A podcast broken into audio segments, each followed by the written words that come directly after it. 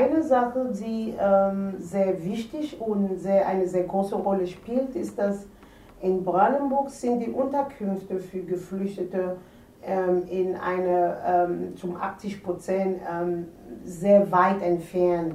Also das sind ähm, Unterkünfte in sehr kleinen Orten, in Dörfern und sehr weit entfernt von, ähm, von der Stadt. Von daher spielt Mobilität eine sehr, sehr große Rolle. Inwieweit, äh, werde ich ein bisschen erklären. Also wir haben Unterkünfte, gebe ich dann ein Beispiel, ähm, Joachimstadt. Das sind ähm, knapp zwei Stunden von Potsdam oder vielleicht Berlin. Und der Unterkunft, ich war dort ähm, von Eberswald, da braucht man vielleicht noch mal eine Stunde.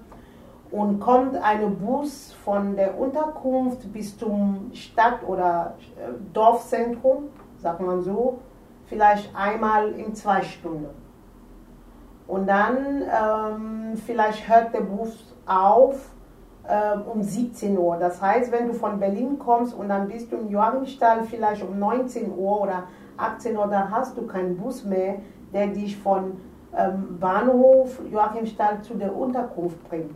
Das heißt, Mobilität ist immer im Kopf von Geflüchteten, wenn sie von Unterkunft, ähm, wenn, die, wenn sie den Unterkunft verlassen, wohin, wohin gehe ich, ähm, wann komme ich zurück, gibt es einen Bus um die Uhrzeit, wenn wir immer Seminare haben, dann wissen wir, die Leute von Doppelung Kirchhain zum Beispiel, das ist auch ein Aufnahmezentrum in Brandenburg.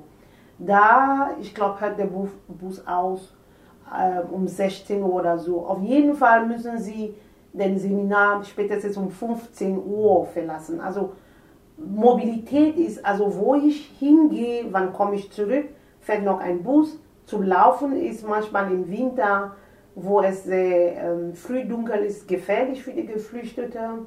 Oder manchmal ist auch sehr zu weit entfernt zu laufen und dann haben sie kein Geld für Taxi. Also in, in diese Richtung spielt eine sehr große Rolle für Geflüchtete. Also raus von der Unterkunft und rein. Also diese äh, öffentliche Verkehrsmittel ist ähm, sehr wichtig.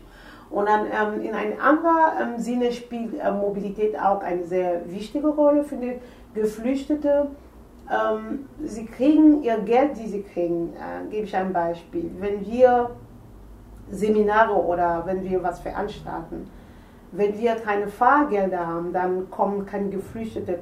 Keine verlässt Eisenhüttenstadt, kostet vielleicht hin und zurück 25 Euro nach Potsdam. Sie haben das Geld nicht für diese hin und zurück, also diese Mobilität. Also wir zahlen meistens diese Fahrkosten. Das heißt, nochmal, Mobilität kostet Geld für die Geflüchteten und sie haben nicht genug Geld. Das heißt, sie verbinden immer Mobilität mit, ähm, wer zahlt. Was soll ich da machen? Es kostet mir Geld. Und wir wissen alle, dass ähm, Geflüchtete nicht genügend Geld äh, da haben. Und dann in den letzten Jahren sehr intensiv ähm, hat auch äh, Mobilität eine sehr große Rolle gespielt für viele Geflüchtete Sie nach einigen Jahren Duldung haben sie ähm, jetzt eine räumliche ähm, Beschränkungen gekriegt. Das heißt, wir kennen viel äh, Geflüchtete, die, äh, gebe ich ein Beispiel, die sind in Hohenleimpisch. Das sind vielleicht fast drei Stunden von Potsdam. Und dann ähm, nach ähm, ein paar Jahren Duldung sagt das Ausländerbehörde dort, dann dürfen sie diesen Landkreis nicht verlassen. Das heißt, sie sollen sich nur in diesen Landkreis sich bewegen. Da ist auch eine sehr große Rolle, wo Mobilität eine, äh, äh, eine wichtige Punkt ist. Das heißt, wenn man sie einlädt oder wenn sie irgendwo hingehen, dann fühlen sie sich dort illegal. Wenn sie sich in Berlin aufhalten, dann passen sie auf das, ähm, sie machen gar nicht, wo vielleicht die Polizei kommt, weil sie dürfen überhaupt dort ähm, nicht äh, sich aufhalten. Das ist ein anderer Punkt, wo auch äh, Mobilität eine, eine Rolle spielt für Geflüchtete. Also dann sieht man diese Empfehlung, es kostet Geld und dann diese auch räumliche Beschränkung von der Ausländerbildung. Alle diese Punkte spielen eine Rolle. Und dann, wenn man darüber hinaus denkt, also vielleicht nicht nur in Brandenburg, ähm, für Geflüchtete ist immer noch nicht wie ähm, viel Leute oder ähm, deutsche Leute ähm, sehr verständlich, dass wenn sie in ähm, Potsdam leben, dann sagen sie, ähm, Potsdam gefällt mir nicht, jetzt möchte ich in München leben. Nee, das ist überhaupt nicht denkbar. Also Man muss dort leben, wo das Ausländerbehörde sagt, ähm, du bist hier geflüchtet in Potsdam, nur in Potsdam bist du geflüchtet. Ein Umzug nach München ist fast unmöglich, fast unmöglich. Könnte Fälle geben, wo vielleicht für Familienzusammenführung, aber das ist sehr, sehr schwierig. Also man bleibt, wo man ähm, zugeschickt ist. Und dann, ähm, das heißt, ähm, wenn ich als Geflüchtete gekommen bin, bin ich ähm, in, äh, dann bin ich, also man sagt mir, wo ich mich aufhalten soll. Ich habe keine Wahl.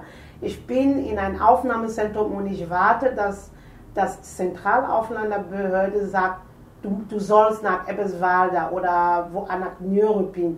Dort ist dein neuer ähm, ähm, ähm, Ort, wo du leben sollst. Ich habe keine Wahl. Ich warte, dass man mich dann irgendwo schickt und dort bleibe ich, bis ich dann äh, irgendwann äh, meine Situation äh, legalisiert ähm, habe. Aber ich, ich habe keine freie Wahl auf Mobilität als Geflüchtete.